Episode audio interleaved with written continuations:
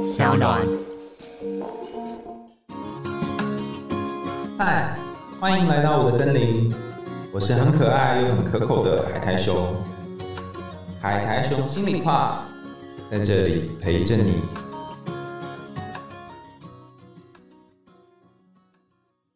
各位听众朋友，大家好，欢迎回到海苔熊心里话，我是海苔熊。今天要跟大家分享的是前阵子非常火红的一部国片，叫做《当男人恋爱时》，才几天的时间呢，就打破了九亿的票房纪录。主题曲大家更是朗朗上口。那可是这部片呢，真的是正反两面的评价都有，有的人说很好看，但也有人说呃不尊重女性的身体自主权，包含里面有一些。刻板印象的部分啊，大男人主义或者是有暴力倾向等等，那它为什么会掀起这么大的讨论度呢？哈，就大家都很好奇，我们就在今天的节目当中带大家来一一剖析这部片里面许多隐藏的彩蛋，还有有趣的元素。就让我们开始吧。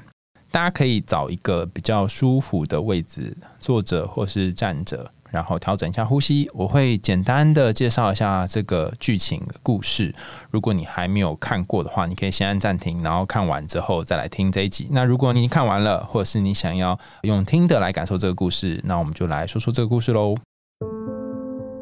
阿成在一间讨债公司工作。虽然是暴力讨债，但是阿成是一个心地很善良的人。他对一对东南亚夫妻所经营的杂货店，他都会照顾到他们的需求，帮他们讨债上面打一点折扣。比方说，可能这个月要缴四千，然后他就打个折哈，就讨三千，然后一千块让他们小孩去看病或者是去买东西吃。那在庙里面办事的道士呢，他的母亲生病了哈，他会把讨债讨到的钱里面呢，帮他们打一点折扣，然后拿一千块，就说哎，拿去给你妈妈买药吃，然后还跟他说哪一间病房的药是很适合买，哪一间是不适合买的，是假的。简单的说，就是阿成其实是一个表面上看起来很凶狠，可是实际上很容易心软的男人。有一天，他认识了在瑞山区农会工作的女主角浩婷，然后一见钟情。原来浩婷的父亲呢，因为长期生病，所以积欠了医院大量的医药费，然后医院就把那个积欠的费用的单子呢卖给这个讨债公司。换句话说，阿成本来是要来讨债的，哈，没想到却因此展开对浩婷的追求。一开始浩婷就不断的拒绝，不断的拒绝，他没有把阿成看在眼里。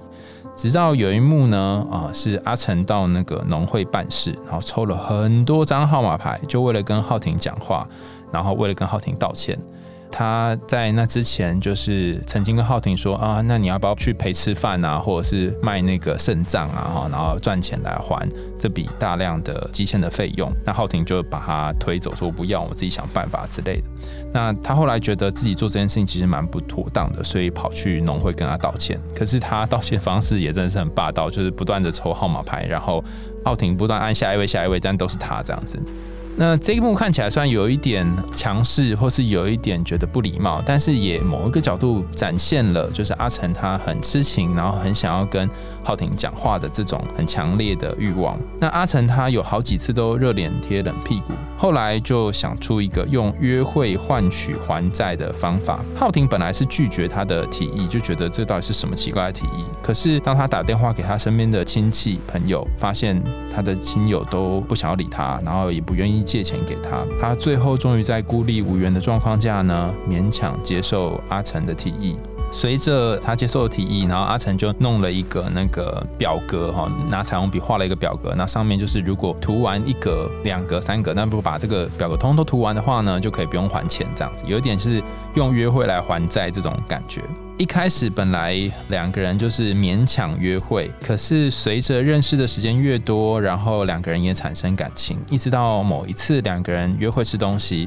浩婷终于愿意放下板着的脸孔，吃了一点东西，他甚至在。约会还债的那一张彩虹笔画的表格上面画了自己的图像，因为阿成在上面画他的脸，呢，一个帅帅的脸哈，然后浩婷在他旁边画了一个自己，好像有一种两个人距离拉近的感觉。可是后来浩婷在一次无意间发现，就是原来阿成在讨债过程当中会使用很多暴力的手段，然后误会一个暴力讨债过程当中。就阿成讨债公司那些同事们真的使用暴力，然后把东南亚的那对夫妻打得全身都是血，然后误会这是阿成打的。所以就跟阿成吵架，然后把阿成推开。那直到阿成在医院的楼顶跟浩庭表白的时候呢，浩庭都说你不要再来找我了哈，就被冷眼相待。因为浩庭他很不喜欢暴力，他也觉得跟阿成相处下去可能不是办法，所以就把阿成推开。本来以为剧情到这里就要结束了哈，因为两个人的感情要告吹。但是没想到浩庭的父亲呢，就在那一天过了不久之后就过世了。阿成失恋之后，还跑去找那个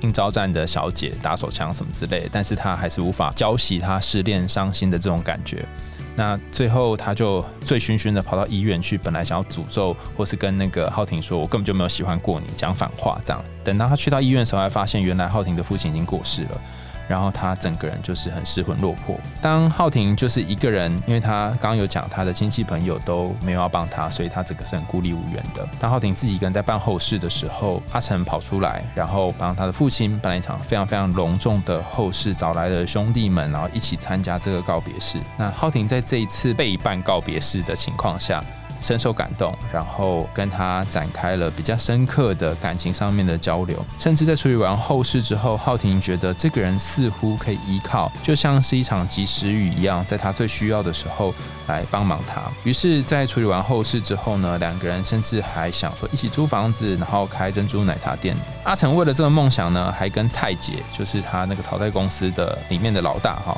他说：“那我就辞掉工作，我要好好的投资这个饮料店，开始走正常人会走的幸福的生活。没想到呢，为了筹钱筹那个饮料店的房租的过程当中呢，阿成把他跟浩庭两个人的积蓄都花在某一次的赌博上面啊，然后把所有的钱都输掉了。”原来这次的赌博是蔡姐她处心积虑想要骗到阿成手上，还有这个浩庭手上所有的钱。本来已经准备好钱要去付店的房租了，没想到却在一次赌博情况下全部输光光了。那阿成也觉得非常的丢脸，他甚至没有去出席要租下那个开店的地方的会议，他甚至让房东在那边等，然后他就在路边喝酒，整个人非常非常的消沉。他觉得自己很没有用，所以当浩庭出现的时候，他讲了一些非常非常难听的话。我想要让浩庭离开他这个没有录用的男人。后来他在面摊吃饭的时候，就是在这个地方生气，剩下一个人那边吃饭，然后一边喝酒，太生气了，大声的嘶吼，甚至殴打警察，所以到监狱里面蹲了半年。那为什么只蹲半年呢？哈，是因为在坐牢的过程当中，在健康检查的时候发现他大脑长了肿瘤，所以可能剩下的日子不多。于是他提前假释出狱。阿成虽然出狱，但是他心里面一直想着他亏欠浩庭那笔要开店的钱，所以他跑去跟蔡姐要回当初蔡姐骗他的钱。没想到蔡姐这时候已经准备好要选市议员了，完全不把他放在眼里。直到后来，阿成真的走投无路，拿着瓦斯跟打火机到竞选总部威胁蔡姐，才拿到他当初被骗的那一笔钱。只是他把这个好不容易拿到的钱拿去要还给浩庭的时候，浩庭用一句“你以为你欠我的是这个吗？”这句话就把阿成给推开，就连一分钟也不给他。后来阿成还是常常去农会找他，可是却只敢在旁边看着。有一次看着浩庭跟别的男生互相认识，然后好像要相亲的样子，却不小心因为大脑的那个肿瘤可能状况发作了，结果他就昏倒在路上，然后流鼻血。后来浩庭看到外面有一群围观的人，看到这个倒在地上的是阿成。很心急，送他去医院。阿成醒了之后呢，不想要造成浩庭的负担，就自己强制要离开医院，想说自己孤单死了也不要被人家发现。他搭客运想要离开这个地方。那好不容易浩庭找到了阿成，然后也发现阿成的病情。所以一把鼻涕一把眼泪的两个人终于再度重逢。他想要陪阿成走最后一段路，虽然病情很严重，然后感觉也可能活不了多久，可是他还是想要陪阿成走最后这一段。一直到很后来呢，浩庭才发现原来阿成在某一次回家的时候，有跟他的父亲提到这件事情。他希望自己的父亲可以在阿成过世之后继续当浩庭的父亲。就阿成跟他爸说：“爸，你可不可以当浩庭的父亲？他爸爸过世了之类。”然后电影的最后呢，就是荧幕上就出现阿成想象中的这个已经过世的阿成坐在公车上面，然后看着夕阳，然后快乐的微笑的笑脸当中结束。那在这个故事当中，你会发现阿成其实从头到尾都是用暴力的方式在面对很多的冲突跟困境。甚至他好像也都不习惯讲出自己的感觉，很多时候会用反话或者是把对方推开来表达他的感情。那对于这个故事，大家都有不同的想法和观点，甚至有人说，好像他是在强化某种父权体制下面的一些表达的方法，比方说，男人可能就会习惯用暴力啊，或者是用拳头啊，哈，或者用大声啊，来获得他想要有的东西。那他好像也强化了某种女性弱势或是顺从照顾的一个想象。讲比方说，在这个故事里面，你可以看到浩廷一开始照顾的男人是他的父亲，后来照顾的男人是阿成，就是生病脑袋长肿瘤的阿成。那到阿成过世之后，他照顾另外一个男人是阿成的父亲，就是阿成的父亲后来有类似老年痴呆、失智症的样子啊，所以呃很多事情都记不得了。所以浩廷好像进入了一种典型的传统的女性那种得要照顾男人的角色，而且这辈子都在照顾男人。有些观众就会说，他是强化了某一种典型的刻板印象的女性跟男性的形象。但有趣的是，我自己在看这部片的时候，看完我真的是泪流满面啊！哈，因为他最后有很多很多感人的桥段，虽然泪流满面，但不可讳言的，我必须说，我在看这部片前半部的时候，我真的很想要离开电影院，就觉得天哪，这未免太八股了吧！就是。是上个世代的感情吗？之类哈，就很想很想要走。尤其是阿成把那个浩廷的钱拿去赌博的时候，我觉得实在太气，气死了，气死了！怎么可以拿别人的钱呢？哈！而且这一幕其实在之前一部也有引起不小旋风的国片，叫做《腿》，里面也有谈到，就是男生也是把女生的钱哈拿去赌博花掉之类的哈，然后也是很愧疚这样。虽然这两幕都让我觉得非常非常不舒服，可是这部片看到最后我还是流泪了哈，可见的我还是被里面的一些剧情给感动。那我想了很久，我到底是被什么感动？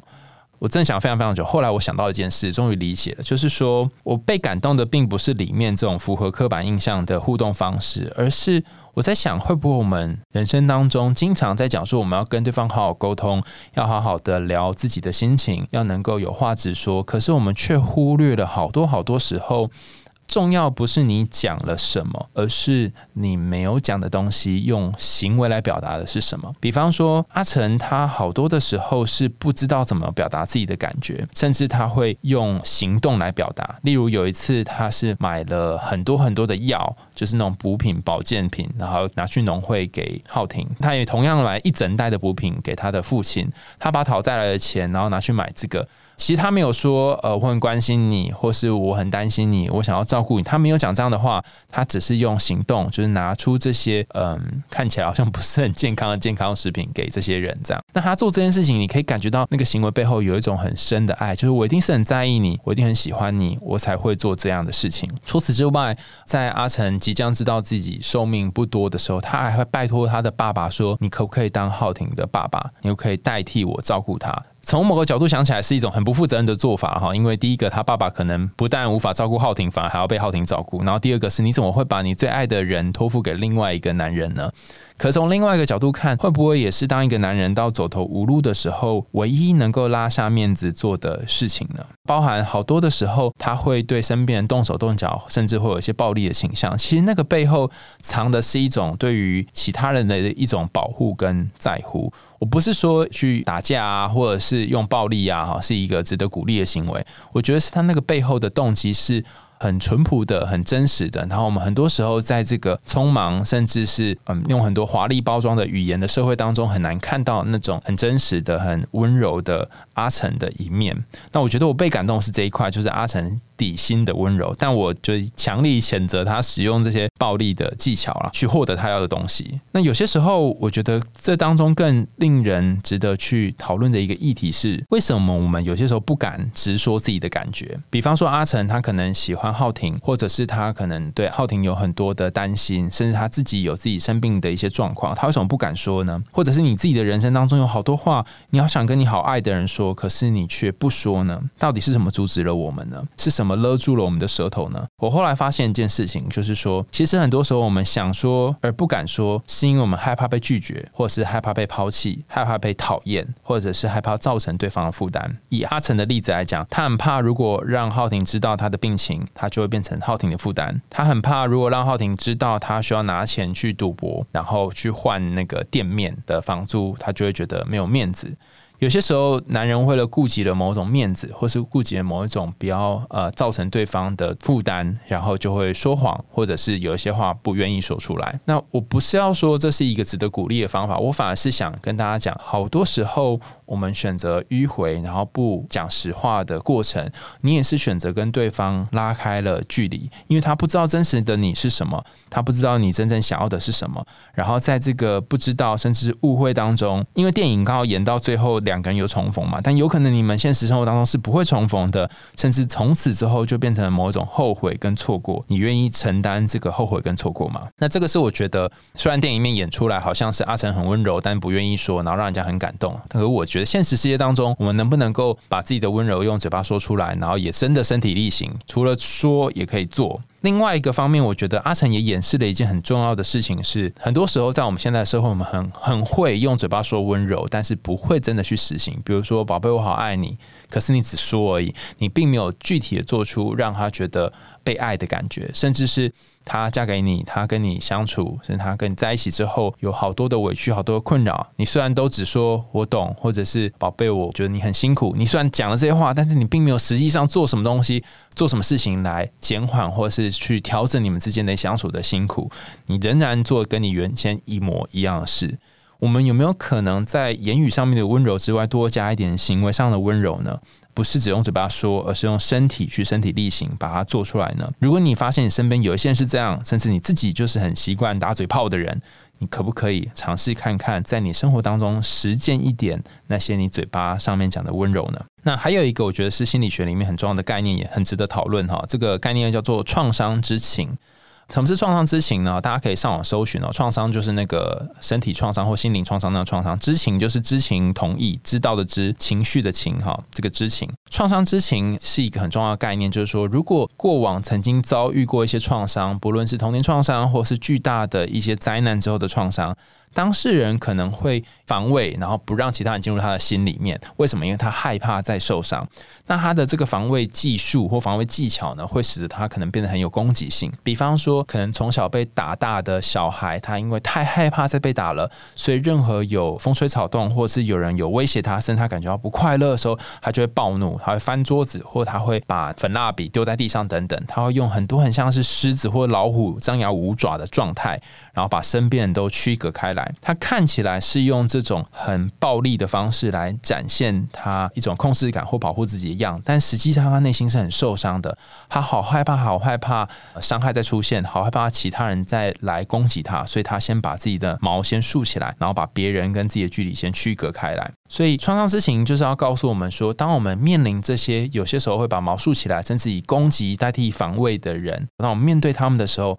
我们要理解，其实这个时候他们是很脆弱的、很害怕的，然后很恐惧的、很没有安全感的。不要被他们的这个凶猛的表象给欺骗了。其实我们要看到真的内心受伤的小孩，在创伤之情里面有一个很重要的概念，就是我们首先。要能够接近这个孩子，然后让他有这个可以发泄的空间。首先，你可以先蹲下来。倘若他是一个小孩，比如说个青少年，可以蹲下来跟他保持一段距离，让他先觉得安全。然后问问他说：“哎，你应该觉得很害怕，或是你觉得很恐惧？你可以做几次深呼吸，或者是我可以靠近你一些些，你愿意让我靠近你一点点吗？”哈，先让他接触自己的感觉，然后调整自己的呼吸，跟他有一点点的连接之后呢，再慢慢跟他谈到底发生了什么事情。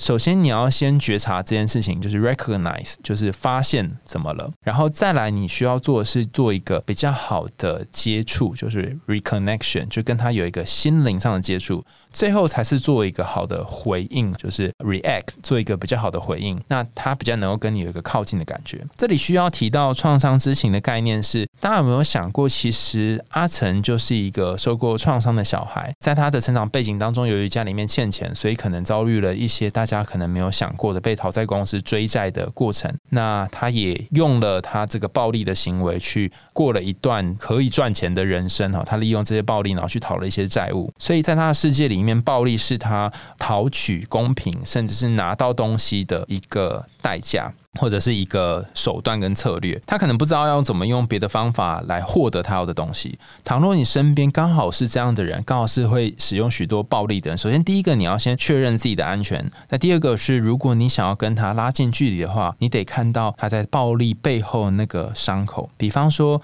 电影里面有一幕非常的感人，是阿成躺在浩庭的脚上面，然后跟他说。如果我们饮料店开了，大概半年、一年之后也可以稳定了，到时候我们就可以结婚，然后我就可以跟你死去的爸爸有一个交代，说现在你的女儿有人照顾了，有人爱了，不会孤单了。他用台语讲，我看到这段真是爆泪耶！就是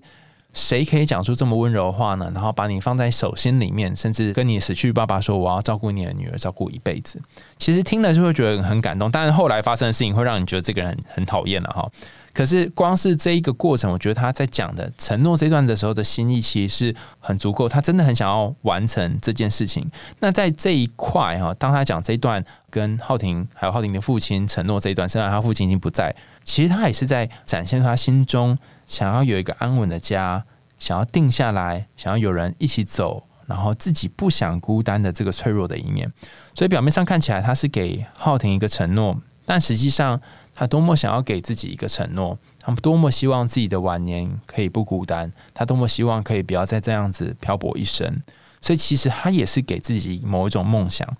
他在讲这段时候，之所以会让人家很感动的原因，是因为他在这一幕里面的两个主角都渴望拥有一个家，拥有一个可以陪伴自己，让自己不再孤单的家。那有人会说。为什么女主角会喜欢男主角呢？其实我觉得我们不是里面的当事人哈。那当然导演可能有导演的想法，可是我觉得最特别的地方在于，很多人之所以会走进我们的心里面，并不是因为他有多优秀、多厉害或多特别，很可能只是在一个很特别的时候，甚至是你最脆弱的时候，在你最没有依靠的时候，他给了你一个肩膀，他走进了你的心里，他让你觉得这辈子有他，你就不需要担心，不需要操烦了。所以，这一个走进心里的动作，甚至在脆弱的时候伸出一张手的动作，是浩庭会转变的一个很重大的原因。就像是那时候他的父亲在过世，他真的觉得孤立无援，甚至没有家人要来帮忙的时候，阿成就是帮他办了一个风光的告别式，真的是满足他心中，甚至是没有办法帮父亲好好办一个道别的这个遗愿。我在猜，在那一刻，阿成其实是有感动女主角浩婷的。从这个角度，我们也可以想一件事情，就是说，我们要怎么样可以让让对方感觉到爱呢？我们要怎么样可以让对方知道说我们是在意他呢？我们可能会想了很多方法，可能会做出很多事情，但是我们却忽略了，好多时候我们要做的不是。自己想做的，而是对方希望我们怎么做。对方他会觉得我们做什么事情是有感觉到爱的。以浩庭的例子来讲，是当他爸爸的后事可以被好好的对待，他可能就有一种被爱的感觉。那刚好阿成就赛丢哈，就是因为他很想要对浩庭很好，所以就是什么事情都很努力的做，然后就做到了这一点。同样的，可能浩庭很需要是一种安稳的感觉，不一定是要赚很多钱，不一定要很快开饮料店。但这时候阿成就没有想到，他就想错，他一直以为说。要跟着他就会过苦日子，要过幸福快乐的日子，所以他就去借钱，然后甚至去赌博。那这就不是浩廷想要的。所以，当你想要跟一个人走下去，甚至往后的人生可以走更长一点的时候，你要想的不是我要做什么，而是。怎样做两个人才可以真的从这样的行为当中获得被爱的感觉，才不会一直瞎忙哈，然后两个人拼命却觉得很累，然后都没有办法有被爱的感受。在这个故事的最后，我还想谈谈阿成跟他身边一些男人的关系。故事里面出现不同的男人，第一个是阿成的哥哥，在戏剧里面的桥段是还要打架，然后还甚至为了父亲而吵架。可是你可以看到，阿成其实在最后，他但是已经离开离世了，他还买了一个礼物送给哥哥。那个礼物是什么呢？阿成每一次就是离开家的时候，看到他哥哥是开那种古典的理发厅哈，看到他家的理发厅。的那个旋转那个理发厅的灯哈，七彩的灯呢，好像都有点坏坏的，甚至敲了几下还是没有办法转。于是他上网订了一个网购，就是要送给哥哥当做他的礼物。他哥哥看到这一个旋转的灯，哭到不能自己。为什么呢？那是一种你知道身边有一个人，他比你还在意你日常生活当中这些琐碎的小事。阿成知道哥哥很在意这间店，阿成也知道哥哥他很想要把这间店做起来。那他不是说我一起帮你想办法怎样去发宣传或什么的，他是很具体的，就买了一盏灯，然后点在他哥哥这个店的面前，其实当这个灯装上去，甚至是还没装上去之前，哥哥收到灯的时候，他就有一种很深的感动，是原来一直以来我弟都把我在意的事情放在心里。我觉得阿成有一个很特别的地方是，虽然我们可以看到很多时候他做出不成熟的事情，但也有好多时候他有一种小孩才会有的天真的、独特的眼睛，可以看懂有些重要的人他们心中真正渴求的东西是什么。当然有些时候他也会看歪了哈，但他看见的时候，甚至他没有说出来，就把那个好给。实践出来的时候，你会觉得好感动哦！怎么可以做到这样？那最后一个在这个故事当中跟阿成有交手的男生呢，是阿成的父亲。对于父亲来说，阿成其实是一个最令人担心，而且也最令人放不下的孩子。对于父亲来说，要开口讲爱是一件不容易的事。对于阿成来说也不容易，所以他们两个父子哈，经常在那边亏来亏去，甚至是说啊，你也不好找个工作做一做之类的。可里面有一幕我印象非常非常深刻，是阿成父亲已经年纪很大，然后开始有点失智，然后阿成在旁边帮父亲按摩脚，然后把那个人参鸡精哈就请父亲喝下去。这样他在做这段的时候，他跟他爸说。爸，你这个要记得，你要记得我对你好哦。你有一个孝顺的儿子哦。然后爸就回了一句说啊，要娶妻生小孩，这样才叫孝顺啊。然后阿成就没有讲话，但他就继续帮他爸爸按摩。我不知道上一次你帮你的家人，不论是你的爸爸或妈妈按摩是什么时候呢？你有没有可能把你的爱用你的手指，用你具体身上的某任何一个部位传达给他呢？而不是只是用传讯息的，或者是口头问候的这种方式，而是真实的去实践爱这件事呢？那当父亲看到阿成过世之后，他就咬着嘴巴里面的饭团，然后想着两个人之间的经历之间的过往，然后很怀念那时候阿成还在的时候。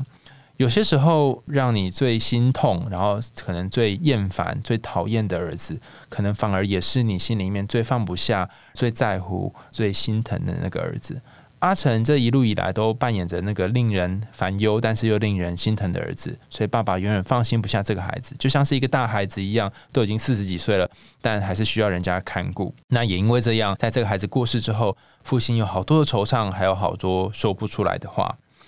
这个故事，我们到目前为止讲的好多都是有关于比较正面的，或是他给我们的一些比较积极的启示。但同样的，我也想说，毕竟是演戏哈，所以他有做很多的设定，看起来是比较温暖、温馨的路线。但我想说，在真实的生活当中。有些事情你没有说，可能对方永远也不会知道。有些事情，如果你只是做，然后默默的做，可甚至你很辛苦的做，对方可能也不一定会感谢你，甚至会觉得你多做了很多。毕竟我们都不像是剧情安排一样，你可以通灵哦，知道对方想要什么或是需要什么。所以我希望。不论你生命当中遇到的人是你的亲人，或是你爱的伴侣，甚至你的兄弟姐妹，你都能够认真的去想想，然后跟他们讨论说，你们彼此要的爱是什么样的形状，而不要一昧的傻傻的就付出，然后到最后可能并不是对方想要的。当你能够和对方好好的沟通跟讨论彼此真的要的是什么，然后把一些话真的说出口，而不只是藏在心里面，等到来不及的时候。那我相信，不论是你跟家人的关系，或跟朋友的关系，甚至跟你爱人的关系，都可以更靠近一点。我觉得我们都是宇宙当中一颗又一颗的星辰。那因为我们都是宇宙中的星辰，所以很多时候跟其他的星星都距离的很遥远。甚至我们会因为过往的创伤、受过的一些害怕的事情，所以不愿意打开自己的心房，会用攻击的方式、逃跑的方式、躲起来的方式，跟这些人距离一些很远的光年。但如果我们愿意的话，愿意靠近别的星星，愿意把自己的心打开，或许那些不同的星辰就能够进入我们的银河跟宇宙，然后和我们一起谱成一种不一样的、更多彩多姿的天空。又到了节目的尾声，感谢你的收听，欢迎大家在 Apple Podcast 或其他的留言管道告诉我你听完故事还有这一集的想法。那你也可以在 Sound 的平台上面可以点那个抖内哈，就是赞助我三十块、五十块哈都可以，然后让我可以买那个罐头给我家的猫咪。你想知道更多的心理学知识和童话故事吗？欢迎继续追踪我们的海苔熊心理话，我们下次见喽，拜拜。